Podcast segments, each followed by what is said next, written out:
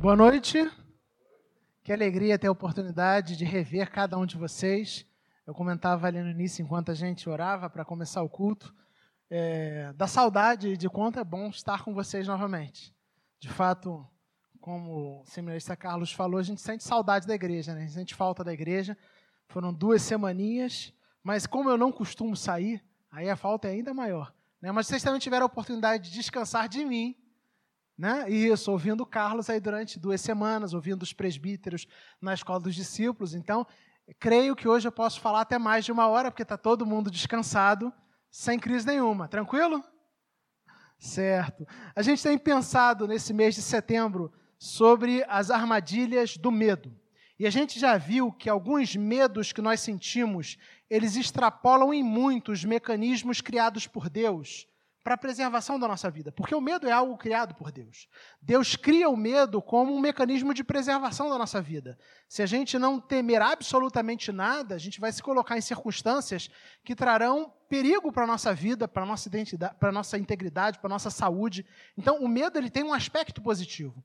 Contudo, a gente tem falado ao longo do mês de setembro que existem medos que eles extrapolam em muito esse senso, esse mecanismo de preservação. Medos que nos levam à ansiedade, medos que nos levam à angústia, medos que nos limitam, medos que fazem com que a gente perca a alegria, a satisfação de caminhar. E quando isso acontece, nós vimos lá no primeiro domingo, que foi a última vez que eu preguei aqui, que nós precisamos lembrar que Deus está conosco.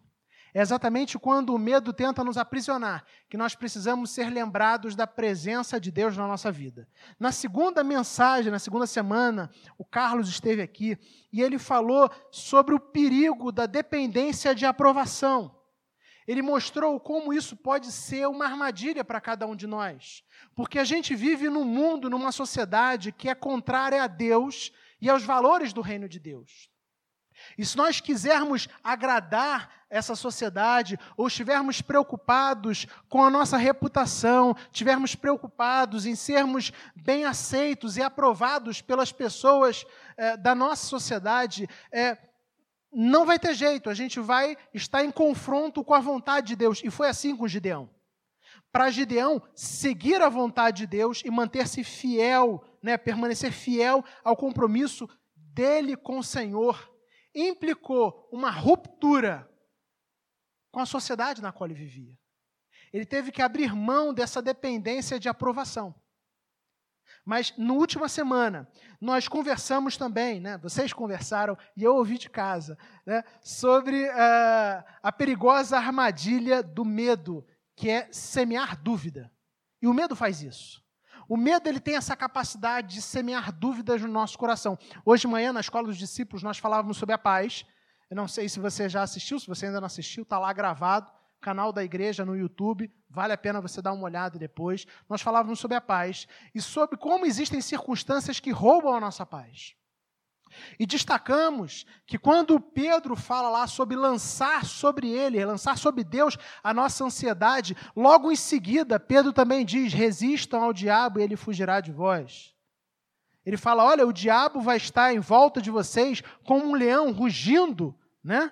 É, para devorar vocês, portanto, vocês devem permanecer firmes na fé, apontando para a ideia de que em muitos momentos o diabo se utiliza de armadilhas né? e do recurso do medo para semear dúvida no nosso coração. E às vezes a gente começa a duvidar em meio às dificuldades. A gente começa a questionar se Deus realmente está dirigindo todas as coisas. A gente começa a questionar se realmente Deus está cuidando de nós. A gente começa a questionar e duvidar se realmente Deus ouve as nossas orações. Vimos então ao longo das três últimas semanas algumas armadilhas do medo e hoje eu quero caminhar para o final da história né, o final da história, lá no capítulo 7 do livro de Juízes, onde nós leremos o capítulo todo, é um texto bem extenso. E nós hoje conversaremos sobre uma pergunta. Você consegue? Essa é a pergunta. Você consegue? Essa será a pergunta que vai servir de tema para a nossa reflexão no dia de hoje. E aí, com a sua Bíblia aberta no livro de Juízes, capítulo 7, Antes de ler a palavra de Deus, a gente vai orar mais uma vez. Feche seus olhos, vamos falar com o Senhor. Deus de amor, nós louvamos o teu nome. Tu és um Deus rico em graça em majestade, em bondade e misericórdia. E nesse instante, Pai, onde nós abrimos a tua palavra, desejosos por ouvir a tua voz, nós te pedimos, Senhor Deus, que os nossos corações estejam sensíveis àquilo que o Senhor tem para nós. Que a tua palavra que é viva e eficaz fale poderosamente aos nossos corações, de maneira que nós sejamos por ela fortalecidos, encorajados, desafiados, corrigidos, Senhor Deus. Mas que a gente tenha muita clareza, Pai, daquilo que o Senhor está apontando para cada um de nós nesse dia, em nome de Jesus. Amém. Então você deixa sua Bíblia aberta em Juízes 7, ou então, se você for ler no projetor, daqui a pouquinho a gente vai ler o texto. Mas nós temos pensado sobre a história de um personagem da Bíblia chamado Gideão.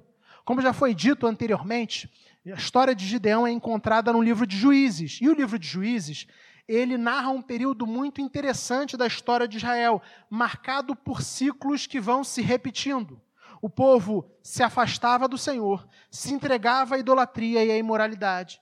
E aí, é, como consequência disso, Deus enviava adversários, Deus enviava povos vizinhos que oprimiam o povo.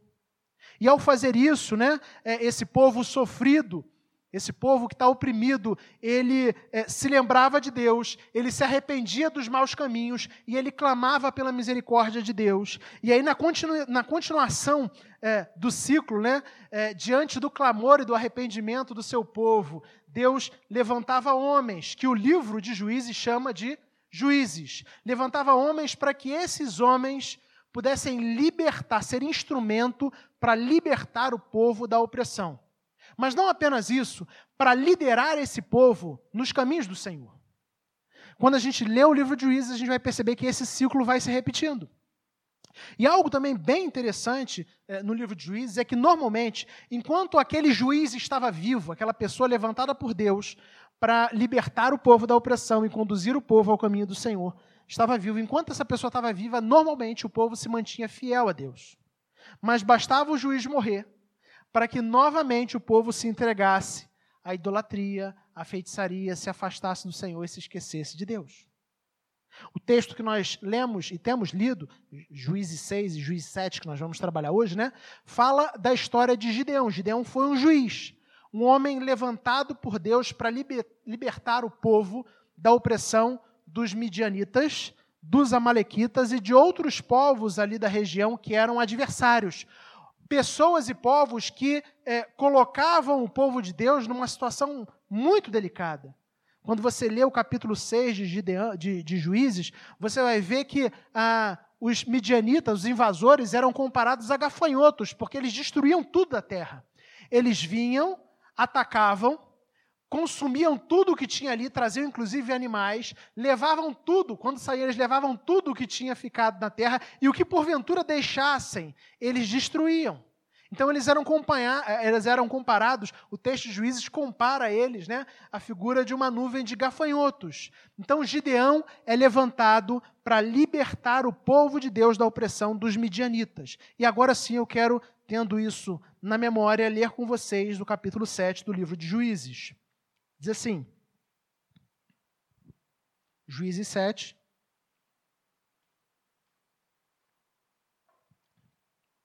De madrugada, Jerubaal, isto é, Gideão, e todo o seu exército acampou junto à fonte de, Aradot, de Arode. É, o acampamento de Midian estava ao norte deles, no vale, perto do monte Moré. E o Senhor disse a Gideão: você tem gente demais para eu entregar, os, entregar Midian nas suas mãos, a fim de que Israel não se orgulhe contra mim, dizendo que a sua própria força o libertou. Anuncie, pois, ao povo que todo aquele que estiver tremendo de medo poderá ir embora do monte Gileade. Então, 22 mil homens partiram e ficaram apenas 10 mil. Mas o Senhor tornou a dizer a Gideão: ainda há gente demais. Desça com eles à beira da água, e eu separarei os que ficarão com você. Se eu disser, este irá com você, ele irá. Mas se eu disser, este não irá com você, ele não irá.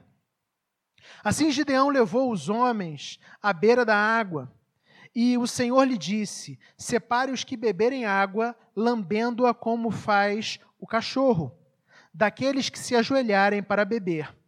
O número uh, dos que lamberam a água, levando-a com as mãos à boca, foi de trezentos homens. Todos os demais se ajoelharam para beber. O Senhor disse a Gideão: Com trezentos homens que lamberam a água, livrarei vocês e entregarei os midianitas nas suas mãos. Mande para casa todos os outros homens. Gideão mandou os israelitas para as suas tendas, mas reteve os trezentos. E estes ficaram com, com, as provisões e as trombetas dos que partiram. O acampamento de Midian ficava abaixo deles no vale.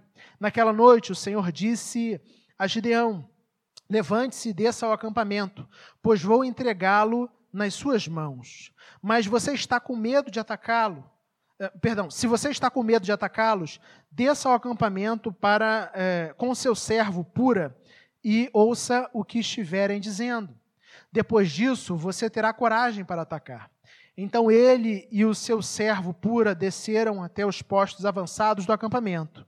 Os midianitas, os amalequitas e todos os outros povos que vinham do leste haviam se instalado no vale. Eram numerosos como nuvens de gafanhotos, assim como não se pode contar a areia da praia, também não se podia contar seus camelos.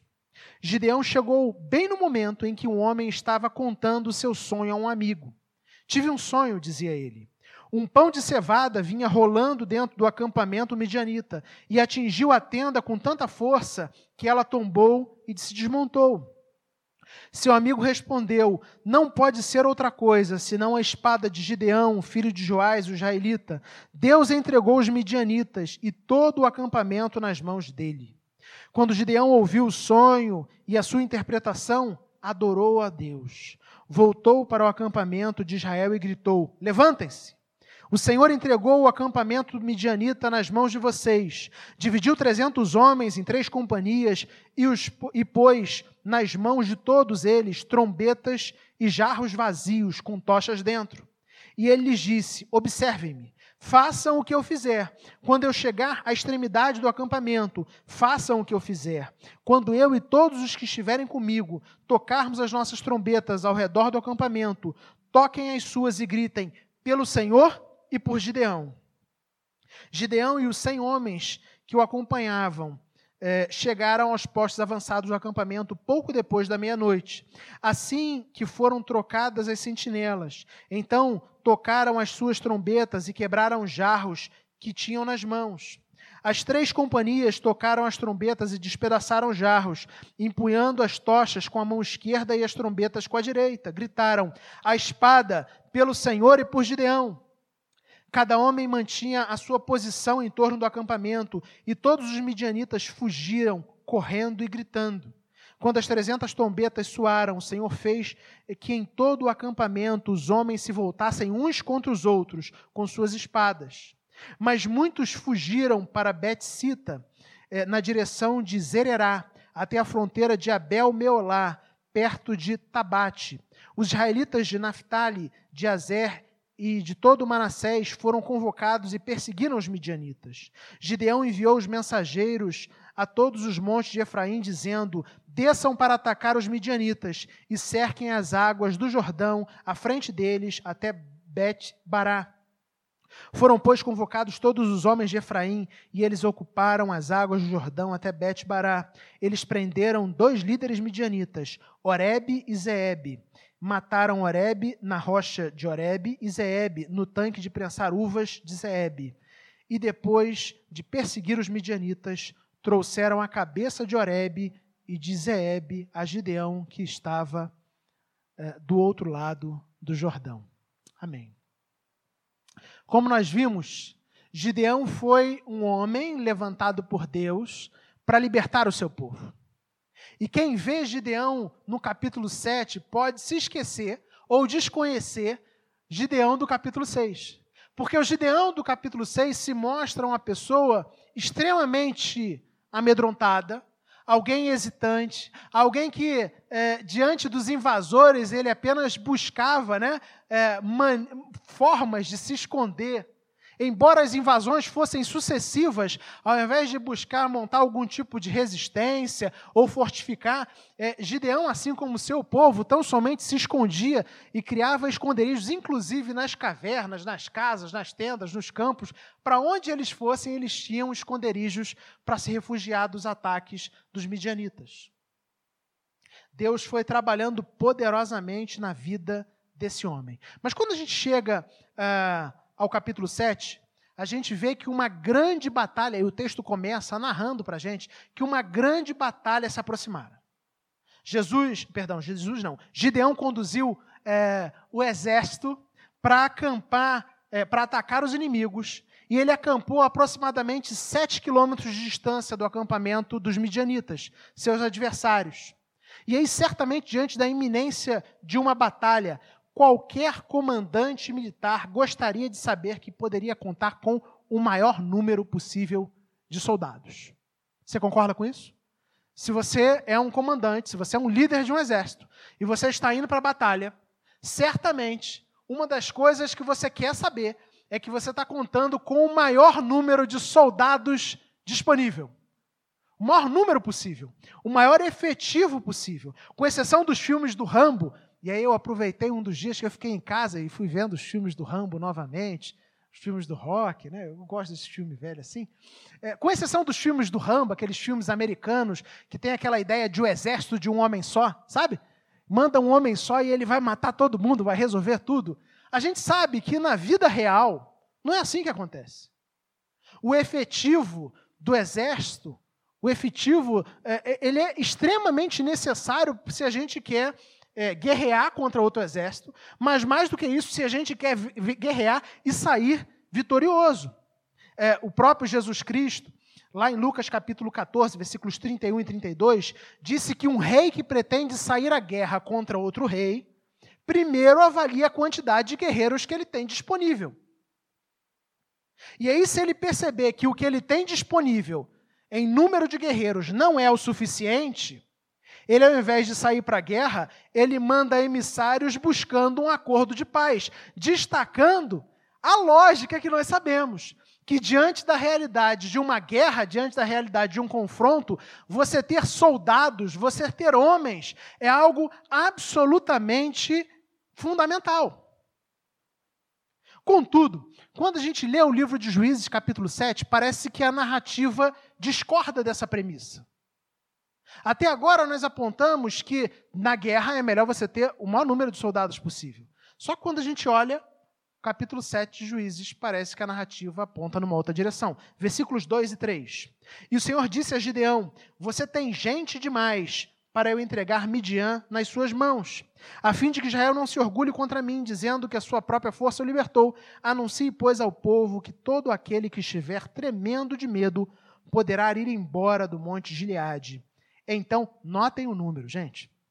Então, 22 mil homens partiram e ficaram apenas 10 mil. Eu fico pensando com a cabeça de Gideão nesse momento. Senhor, agora que a gente conseguiu motivar o povo e trazer esse povo que se via acovardado, amedrontado, aprisionado, trouxemos esse povo para frente da batalha, Conseguimos montar um exército com mais de 30 mil pessoas. O Senhor fala que tem gente demais. E aí o Senhor diz para eu dispensar todos aqueles que estão com medo. E eu pergunto: quem está com medo? E fala assim: se você está com medo, você pode ir embora. E o texto fala que pouco mais de dois terços dos soldados foram embora da frente de guerra. Qualquer um diria que essa estratégia está absolutamente equivocada. Concordam? Você imagina com o exército preparado para a batalha, você perder dois terços dos seus, do, do, dos seus soldados. Mas o texto continua, versículos 4 a 7. Mas o Senhor tornou a dizer a Gideão: Ainda há gente demais. Desça com eles à beira da água, e eu separarei os que ficarão com você. Se eu disser, este irá com você, ele irá. Mas se eu disser, este não irá com você, ele não irá. Assim Gideão levou os homens à beira da água, e, e o Senhor lhe disse: Separe os que beberem água, lambendo-a como faz o cachorro, daqueles que se ajoelharem para lamber. É, o número dos que lamberam a água, levando-a com as mãos à boca, foi de trezentos homens. É, todos os demais se ajoelharam para beber. Então é, disse a Gideão: Com os trezentos homens que lamberam a água, livrarei vocês e entregarei é, os midianitas nas suas mãos. Mande para casa todos os outros homens. Então, é, eram 32 mil, 22 já foram embora, ficaram 10, o efetivo já reduziu significativamente. E agora Deus vira para Gideão e fala assim: ainda tem gente demais. Tem muita gente. O efetivo vai ser ainda menor. E aí ele cria né, uma espécie de critério. Os que levaram a água à boca, né, beberam a água, levando a água à boca, deveriam permanecer, enquanto aqueles que se ajoelharam para beber deveriam voltar para casa. O texto bíblico não aponta de maneira clara, é, não se preocupa em, em, explicar de maneira clara o que, que motivou esse critério. Ele só deixa claro qual foi o critério, mas o que, que motivou o critério a gente não sabe, o texto bíblico não é, não é claro sobre isso. Porque, na verdade, o foco do texto bíblico está em apontar a insignificante quantidade de guerreiros que permaneceu. O que, que são 300 homens, gente? O que, que são 300 homens? Para alguém que vai para uma batalha, e nós lemos o texto todo, e o texto diz que os midianitas, os amalequitas e os outros povos eram muito numerosos e que só os camelos deles poderiam ser comparados a nuvens de gafanhotos. Partindo do pressuposto que nem todo mundo ia para a guerra montado, era a minoria que ia para a guerra montado, a gente imagina a quantidade de pessoas que eram. Era um mar de gente, um exército extremamente numeroso, extremamente poderoso, muitos guerreiros. Pessoal pronto para a batalha. E agora Gideão tem com ele 300 homens. 300 homens, uma quantidade irrisória, uma quantidade insignificante de guerreiros. Mas o mais surpreendente é porque a gente leu a história até o final. E quando a gente lê a história até o final, a gente descobre que, mesmo com esse número absolutamente insignificante, os israelitas vencem a batalha e colocam seus inimigos para correr. É absolutamente fantástico. Que história surpreendente! 300 homens. Como 300 homens venceram um exército inimigo? Eu pergunto para vocês. E quando a gente pensa nisso, a gente precisa entender que não foi à toa que Deus mandou dispensar o restante dos soldados. Não foi à toa. Um grande exército certamente levaria os judeus a acreditar que a capacidade e a valentia deles foi o que trouxe a vitória. É com isso que Deus está preocupado. Um grande exército produziria uma sensação de autoconfiança, de autossuficiência, como quem diz: está vendo como nosso exército é bom? Nós fomos lá, lutamos contra eles, eles são muito maus, eles são muita gente, mas nós temos um grande exército, formamos um grande exército e, e lutamos de maneira corajosa contra eles e conseguimos sair vitoriosos. Mas não era isso que era plano de Deus. O que Deus estava querendo ensinar aqui é que o povo deveria confiar nele. Ele está apontando para a necessidade de confiança. O plano de Deus, então, era libertar o povo. Mas notem, não apenas dos inimigos amalequitas, midianitas e por aí afora. O plano de Deus era também libertar o povo do seu orgulho. O orgulho de tentar caminhar por sua própria força, ao invés de depender do Senhor. Na verdade, essa é a dinâmica presente no livro de Juízes. O povo se afasta de Deus, acha que consegue caminhar pelas suas próprias forças, se entrega à imoralidade, se entrega à idolatria. Deus levanta um povo vizinho, esse povo vizinho oprime o povo de Deus, o povo de Deus se arrepende, clama pela intervenção e Deus manda um libertador. E é exatamente isso que está acontecendo aqui com Gideão. O plano de Deus era libertar o povo não apenas dos inimigos amalequitas, mas também do orgulho de tentar caminhar por sua própria força, ao invés de depender de Deus. Notem o que diz o versículo 2. O versículo 2 é central para a gente entender essa dinâmica, quando ele diz: a fim de que Israel não se orgulhe contra mim, dizendo que a sua própria força o libertou. Deus queria deixar absolutamente claro, para que não houvesse nenhuma sombra de dúvidas, de que a vitória foi dada pelo Senhor e não pela capacidade, não pela competência, não pela coragem do povo, mas que Deus foi aquele que lutou e aquele que concedeu a vitória. Portanto, o plano de Deus era não apenas libertar o povo de Deus dos inimigos, mas era também libertá-los do orgulho de tentar caminhar sem Deus. Esse é o plano de Deus. O que está em jogo aqui, gente, é uma grande armadilha do medo.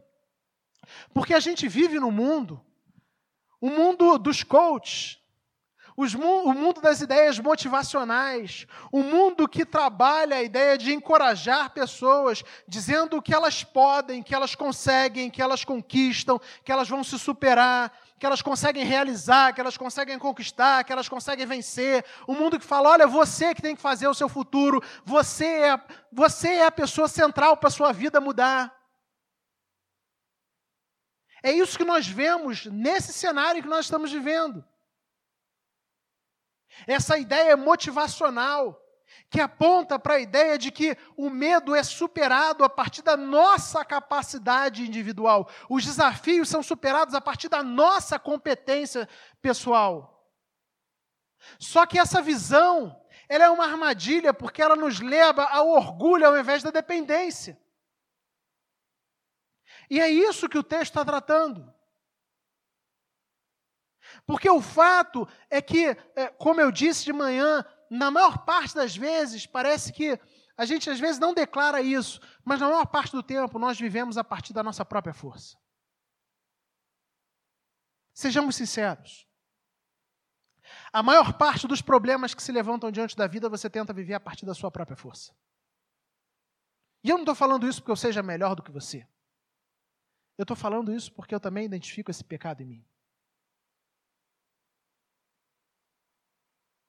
Na maior parte do tempo, nós vivemos a partir da nossa própria força, a partir dos nossos próprios recursos. Nós realmente achamos que somos capazes de sozinhos conquistar, realizar, superar, vencer. A gente realmente acha que depende da nossa capacidade individual. Talvez essa não seja a nossa declaração de fé. Mas quando as coisas vão bem para a gente profissionalmente, a nossa tendência natural, a tendência natural do nosso coração é dizer assim: está vendo como eu sou competente? Está vendo como eu sou um profissional diferenciado? Como eu sou habilidoso? E quando eu penso assim, o holofote está em quem? Em mim. Mas isso não é apenas com a vida profissional. Isso também tem a ver com a nossa vida familiar. Quantas vezes nós nos pegamos orgulhosos porque eu não tenho filhos, porque os nossos filhos são mais bem comportados do que os filhos dos outros. Afinal de contas, eles têm bons pais. O nosso casamento é mais ajustado que o casamento dos outros. Afinal de contas, eu não sou como os demais homens. E ela não é como as demais mulheres. E o foco continua onde? Em nós. Então nós vivemos numa sociedade que estimula essa tendência pecaminosa do nosso coração de achar que a vitória, de achar que a conquista, ela é fruto do nosso esforço pessoal. A nossa sociedade nos estimula a tentar caminhar a partir da nossa própria força, a partir da nossa própria capacidade. Essa é a dinâmica da nossa sociedade. É isso que a nossa sociedade prega. Essa é a armadilha que é apresentada aqui pelo texto. E aí, para que os judeus, para que o povo de Deus não caísse nessa armadilha, o que Deus fez foi criar uma circunstância absolutamente improvável, pegar um número de, de guerreiros absolutamente insignificante e, e, e proporcionar uma vitória gloriosa, fantástica, para que ficasse muito claro para eles que não foi a capacidade nem a força deles, mas que foi a capacidade, a força e o poder de Deus.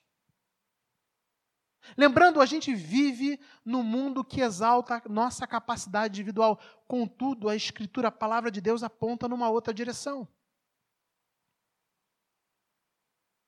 O mundo que a gente vive fala que você é quem conquista as suas coisas. Mas nós cremos que as vitórias alcançadas não são fruto da nossa capacidade, mas do amor gracioso de Deus. É graça. É Deus em ação. É Ele quem age nas nossas vidas. É Ele quem transforma todas as coisas. Se nós temos família, isso é graça de Deus. Se nossos filhos estão bem, isso é graça de Deus. E talvez não estejam, mas se nós temos filhos, isso é graça de Deus. Se nós temos sustento, isso é graça de Deus. Se nós temos um teto, isso é graça de Deus. Se hoje você saiu da sua casa e veio até aqui, é graça de Deus.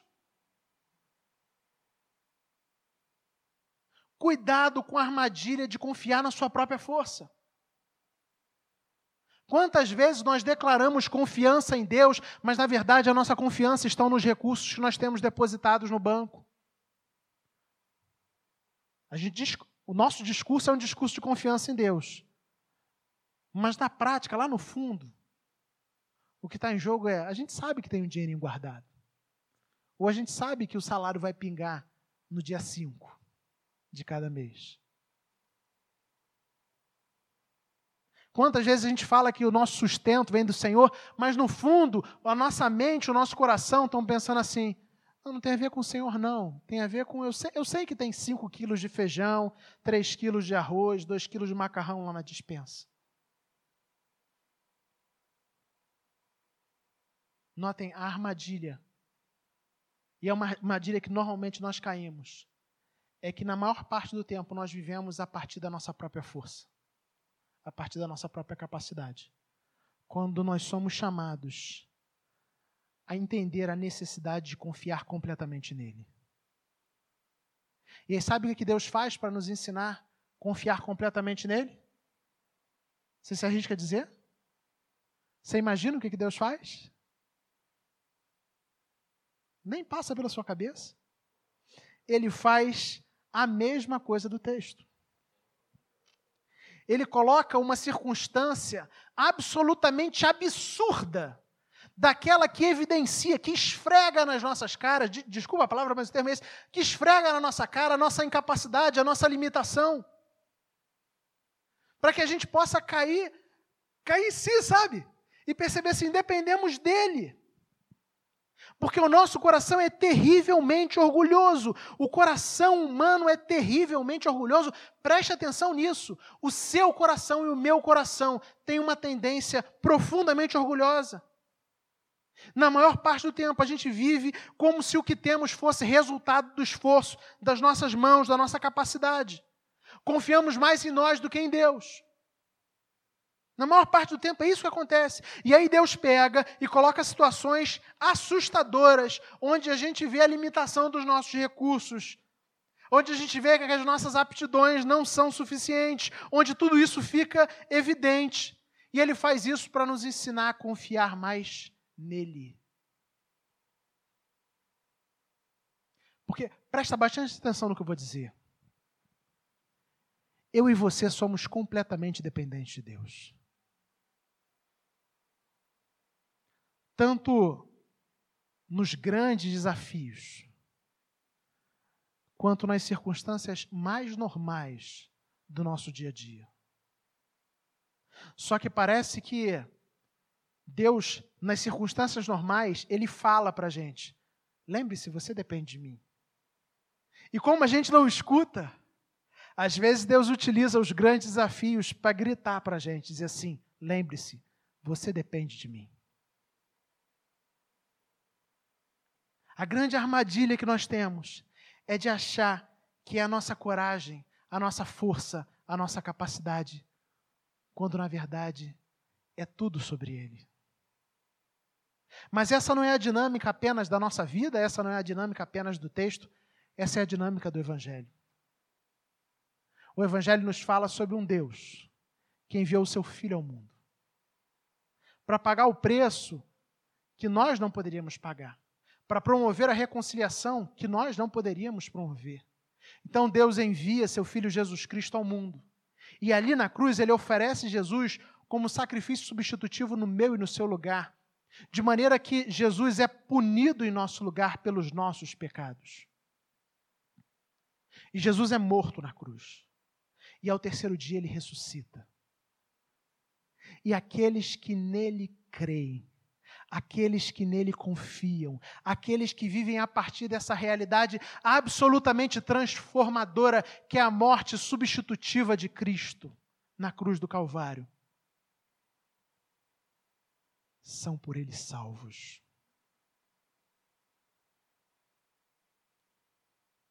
No fundo, o que está em jogo é se nós confiamos em nós mesmos ou se nós confiamos nele.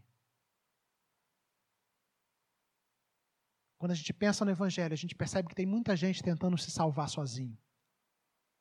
Tem muita gente que cultiva a ilusão de que, pelas suas próprias boas obras, ah, eu vou para o céu, eu vou ser aceito por Deus porque eu mereço ser salvo, porque eu vou fazer por onde. Mas não é isso que o Evangelho diz. O Evangelho diz que tudo é fruto da graça de Deus. Eu e você somos desafiados a abandonar a autoconfiança, a autossuficiência, para depender exclusivamente dele. Em tudo. É tudo sobre ele. Se hoje nós estamos aqui, é porque a graça dele tem nos sustentado. Se nós fomos reconciliados com Deus, é porque a graça dele nos alcançou. Não existe nada em nós, não existe nada em mim que me torne diferente de ninguém a não ser a graça de Deus. É só a graça de Deus. E Deus é tão gracioso que Ele pega homens e mulheres improváveis como eu e você, alcança esses homens e mulheres improváveis de maneira graciosa e os chama a confiar, se entregar e depender completamente dele todos os dias das suas vidas. A minha oração, então, é para que você fuja da armadilha da autossuficiência. E aí eu quero terminar fazendo a pergunta do início. Você consegue? Você acha que sozinho você consegue? Você acha que sozinho você vai levar sua família à frente? Você acha que sozinho você vai é, ter sucesso profissional e conseguir sustento? Você acha que sozinho você vai conseguir ser reconciliado com Deus? Você acha que sozinho você vai conseguir encarar os desafios que tem diante de você? Eu não consigo. E eu espero que você entenda que você também não consegue. Nós somos dependentes dele. Por isso somos chamados a confiar absolutamente nele. Quero convidar você então a fechar seus olhos e convidar o conjunto de louvor à frente.